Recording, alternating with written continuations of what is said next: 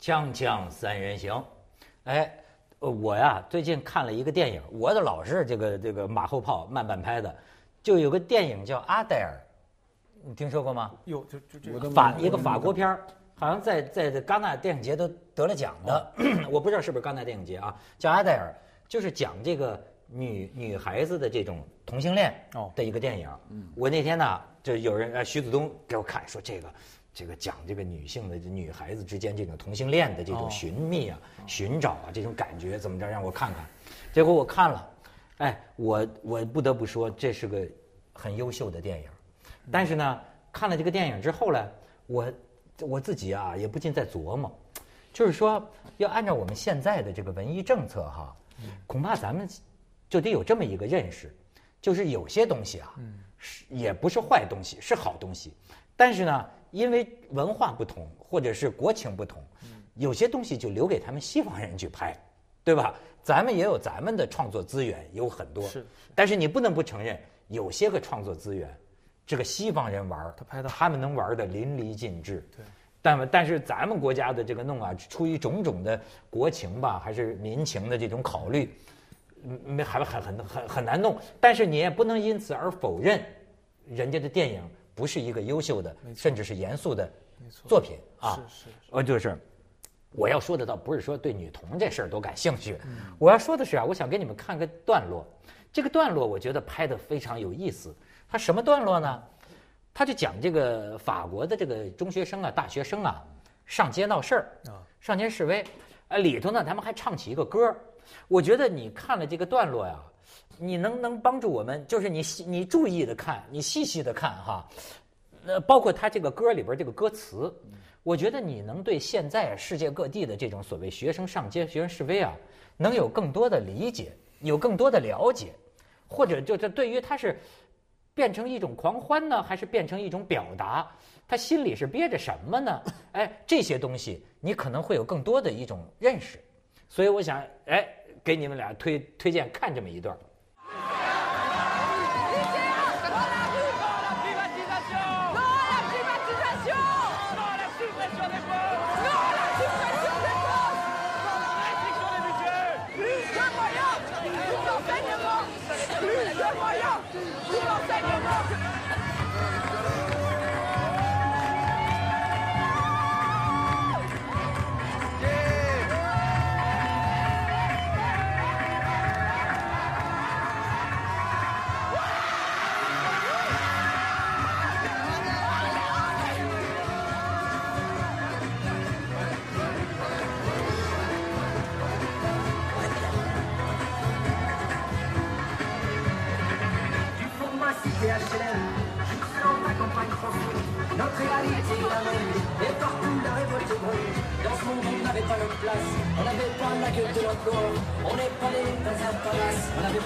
CB à papa. SDF, chômeurs, ouvriers, paysans, immigrés sans papier. Ils ont voulu nous diviser, faut dire qu'ils y sont arrivés. Quand c'était chacun pour sa gueule, leur système de prospérer. Mais pas bien que je me soleil, et que les à tomber.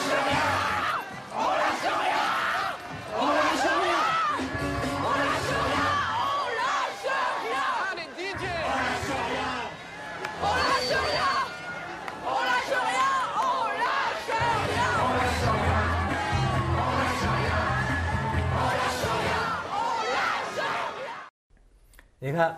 这个女孩子，她同时她在陷于一个她不知道她是喜欢男的还是喜欢女的的这种困惑之中，呃，但是她又上街，喊着一些她未必明白什么意思的口号，是吧？这个很让我觉得很有意思。法国的学生啊，历来就有这种传统。我很意外，就是就听说这个，呃，不久以前还有很多法国年轻人啊，经常纪念咱们中国的文化大革命。就现在这，这这这当然，这太神奇了，就是他我们这边都可能都不会这么去做啊，就是一一早早就不是一个时代的人了。可是现在的年轻人，法国人还去提倡学毛主席思想嗯，哦，偶像偶像是毛毛主席，呃，就是他他们会有一种激进的。呃，就能够在人堆当中能够释放他的荷尔蒙。其实你刚刚发现没有，这个视频当中你能够明显的感觉到青春期的荷尔蒙、肾上腺分泌的那种东西。这古往今来它都有，它有时候跟爱情很像，爱情也是这么一回事儿。见着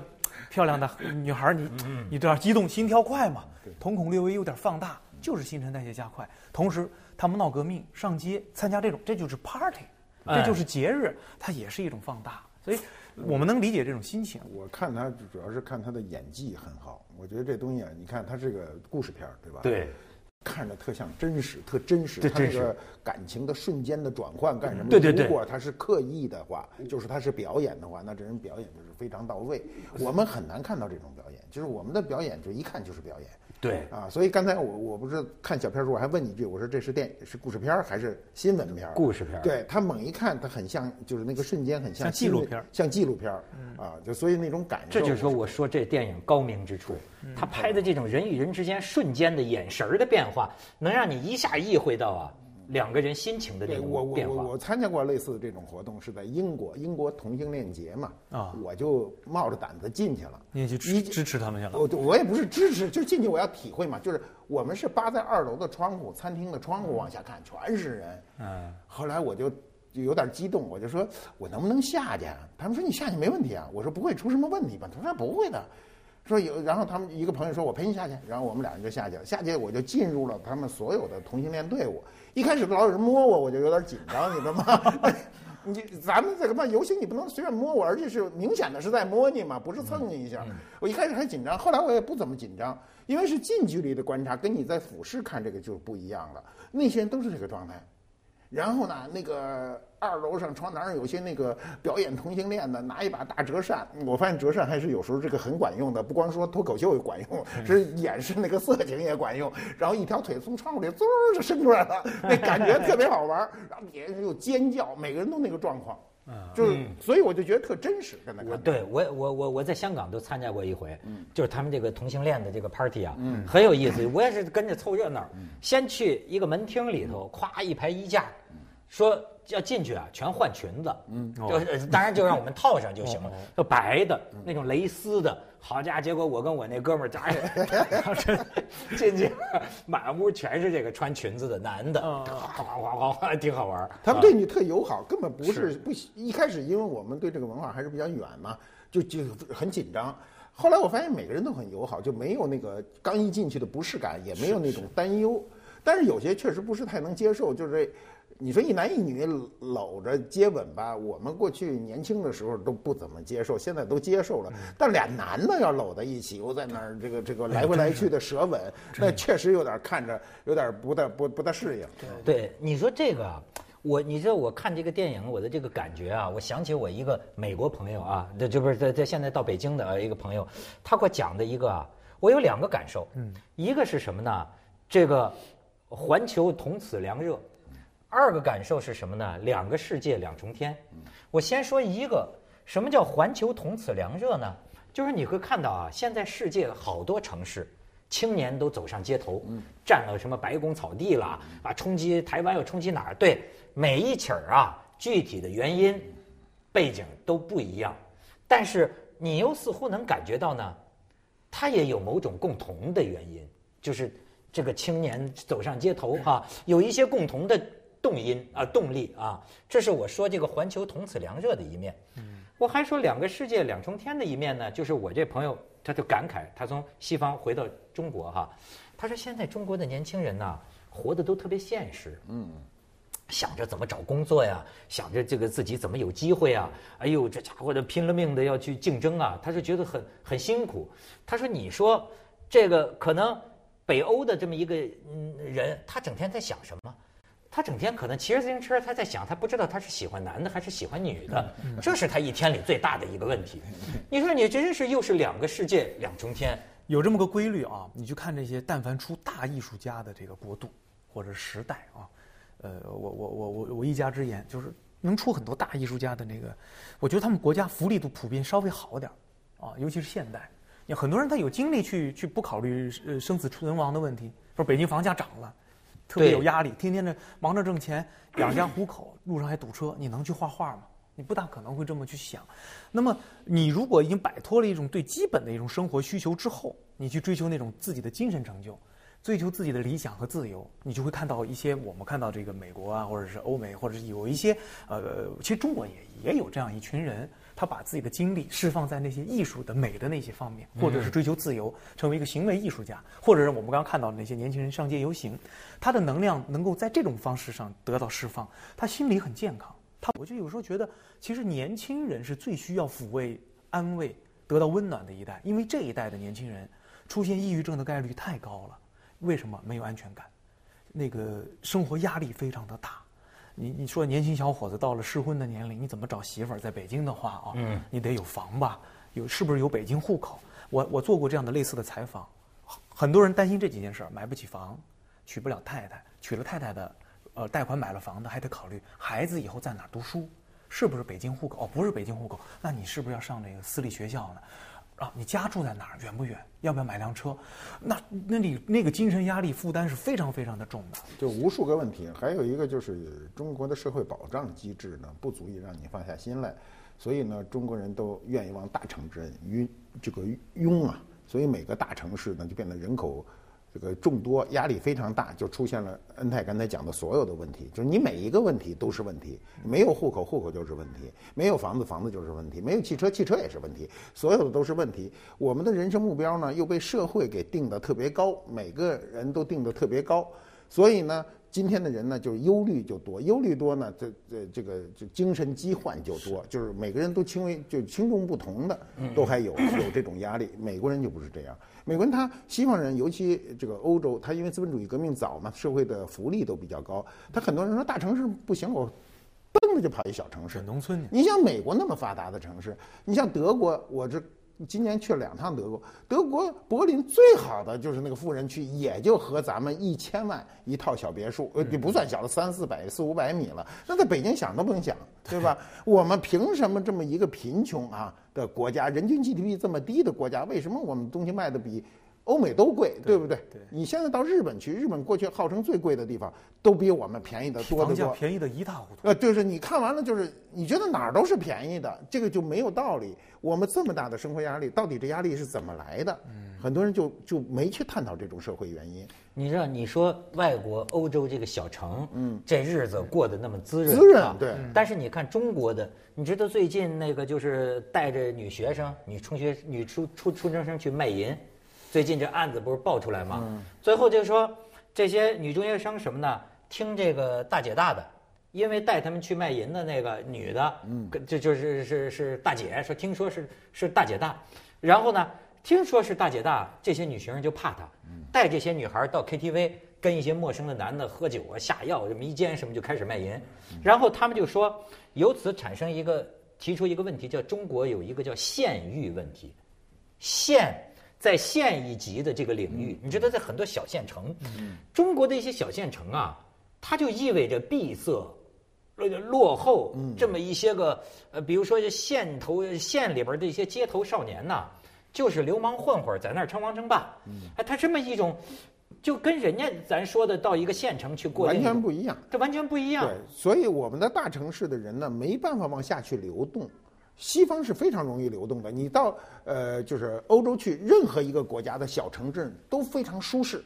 尤其现在有了互联网，就你全世界的消息你都是同时知道的，也没什么信息闭塞问题。对，生活条件也非常好，环境也也非常好。但中国你很难找到这种地方，偶尔找到的一个，比如说云南的什么大理啊、丽江什么，一一会儿就人满为患，然后房价很快就上去就很快上去了。对。就是我们的乡镇，这这这就是呃这个就是乡一级，或者说这个县一级啊，你刚才乡域县县域呃县域就是县这一级几乎找不到，就是很适合现代城市人返回去生存的地方。哎，对，如果你要有，那我想我们都可以离开。你比如说，我年轻的时候就一直认为我我根本不可能离开这个城市，这个城市是生我养我的城市，是吧？我怎么可能离开？离开它，我哪儿都不适应。我现在从内心觉得，我这城市不适应我，我就希望找这么一个适应我的地方。哎，我去，哪怕是养老呢。但是目前你找不到一个，要不然你就找一对等的大城市，比如我觉得上海比北京好，那我找上海，那还是大城市。我怎么能够找到一个，比如我特心仪的一个地方，我在这个地方就度过我后半生，那我觉得就特愉快。找不到。难怪马老师经常出国，这个在国外去寻找这种世外桃源。对那种世外桃源太舒适了，就是不可想象。对，你知道人家就国外的那个，你看欧美这种国家的差别啊，是两个好之间的差别，嗯对吧？两个都好，你选哪个好？对对吧？咱这差别，城乡差别，什么这差别，是一个好和一个坏。所以你知道现在美女们什么介绍男朋友，我现在一听，现在都是什么行情啊？一说哎，我给你介绍一个富二代，他们的价值观现在跟这富二代。嗯，后来我觉得我完全能理解，因为什么呢？就说她作为美女，从来就是一种资源，嗯对吧？但在她什么时候就就能够是一个人来？你就是比如说，就说美国的很多女孩子很简单，那个老师在课堂上问他们说你重视男的哪种魅力啊？他们可能会说幽默呀、帅呀，或者什么，他会想这些，感觉比较单纯。咱们这儿你要说富二代，可是这里边有个很基本的，就是咱们那天说的，就你这个社会啊是枣弧形的，就是你大多数中产阶级吧，大多数中等阶层，如果你们过的日子大体相似，你看咱到美国去沿街那个房子，一栋一栋一栋一栋不一样，这基本都是一个一个档次吧，就是他大多数人能都能过上还不错的生活，而我们这儿，你说你让一大学毕业的女学生。找他一同班男同学，一穷鬼什么还创业，他还有有多大机会创业？但他过的可能就是没连地儿都没处住的一种蜗居的生活呀。他不是就是他不是说爱钱，其实不是说咱女孩多爱钱，嗯而是你如果在这种选择下，嫁给一个普通收入的人，一个男孩子，他完全没有过上不不，你不是女孩爱钱，男孩也爱钱。我老说人生趋利是人生第一个目标，就人趋利是人生第一个目标。你不违反法律和道德，你趋利没有什么可以指责的。问题是趋利没那么容易，趋利的目标不要定得太高。我们现在说的趋利的目标，一般情况下你至低要上市，这他妈就难了。全中国一共两三千家上市公司，你有多少人能达到上市啊？对不对？啊现在都这行啊，对，是。所以呢，就我们认为的趋利是什么呢？你对应的有一份安定的工作，你的工资呃超出你的预想值。我们这很难，因为大部分人的预想值都偏高，就超出自己的能力。中国人不会评估自己，我碰到的人都是这种人，就是觉得我这身价怎么不到人那公司去，人家给我两万块，人一说您这三千块钱我都不想用你，就你没那本事。但是真找有本事的人，你看今天搞公司的人最大的问题都是缺乏有本事的人，不是缺人，是缺乏有本事的人。我就有时候想啊，如果这个孩子们他们现在能够整天唯一想的问题是不知道自己是喜欢男的呢，还是喜欢女的呢，这也是一种幸福。你 因为他不用去为那些事儿发愁，对呀解放了他的心灵，解放心灵，哎，是而且你就看，解放心灵的目标得定低了，你目标定高了，你心灵解放不出来。你现在人的目标都太高，你看啊天天受的教育就是一个高目标的教育。当当年呢，梵高梵高先生也是一个文艺青年啊，年纪非常轻，很晚才开始学画画，家里土豆都吃不起了，弟弟还是反正兄弟给他寄钱，他把买土豆的钱用来买颜料。所以你没发现这个梵高的画颜色都特别重，油用的多，那都是土豆的钱，所以他挨的饿也也也多。据说我看了一个，我不知道真不真，据说那十年他画了两千幅画，我这么一算，一天一幅啊，个个都是天价。当然最有名的那幅叫《星空》，现在在纽约的 MoMA 艺术馆，估计马老师也去过。马老师，呃这随便就挂在那墙上，那小朋友在那儿玩啊，也没有安检，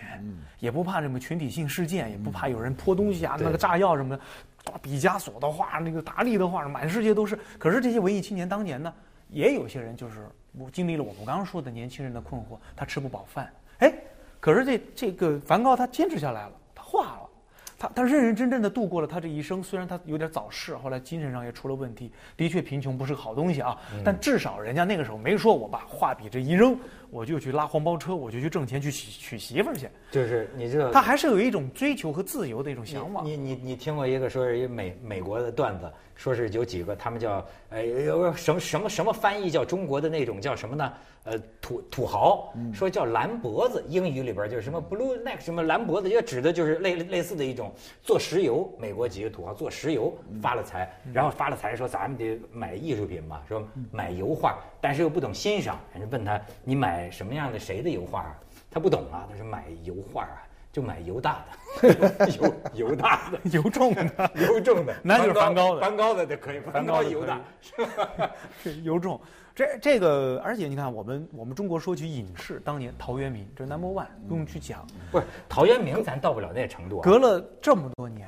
咱现在很少有有当代啊，我我我说咱们近这这这一两百年，好像中国咱们华人有有有肯定会有这种人，但是他没有社会提倡，也就淹了，对淹淹了淹没了嘛。我我怎么觉得像人家法国的小孩儿，是不是现在全世界的青少年肯定会是越来越物质化了？这种消费主义可能是全球性的，但是相比之下，法国的这些小孩儿，我倒觉得穿的，从电电影里看啊，穿的简简单单，吃的简简单单，更多的他们是在搞恋爱啊，或者是精神也是精神生活，看看画儿，这些投入社会运动。啊，但投入社是但是这有一个问题，这个从整体社会上讲，他们会这个社会会走下坡。当年我们晚清的时候就这状态，就是呃什么都不关心，因为他也没有过多的追求。他当年京城有十万人拿俸禄，也都是不是什么大不了的钱，也是一份固定的钱，天天就是提笼架鸟，弄的就是就是社会没有竞争力。这也有可能。今天，今天你到欧洲去看，能看出来，像法国、希腊这样的国家，就社会竞争力很低，就是人不愿意去干活。这眼瞅着下一步就是向中国求收购了。呃，对对对对，呃，中国人是因为有钱这个目标，这个目标定的巨高，就是每个人都觉得钱不够用嘛。多有钱的人我都觉得钱不够用所以他就愿意去挣钱为。什么中国人都觉得钱不够用？再说一个现象啊，你在中国看流浪汉，大马路上要饭的，或者说不要不是说要饭的吧，就在那流浪，就什么事不干的，年轻人很少，很多就是老头老太太或者残疾人或者什么呀。美国你经常能看见青壮年的年轻男人或女性，大马路上站着，穿着衣衫褴褛，就是一个被子在那儿，他就敢睡那儿。我就今天开始我不干活了。啊，他就是一种流浪生活。然后盖了一大斗篷，大黑大风雪天，天儿冷的都不行了。哎，一一一座黑塔似的一个人在街角那儿，我一看伸出手在那翻书，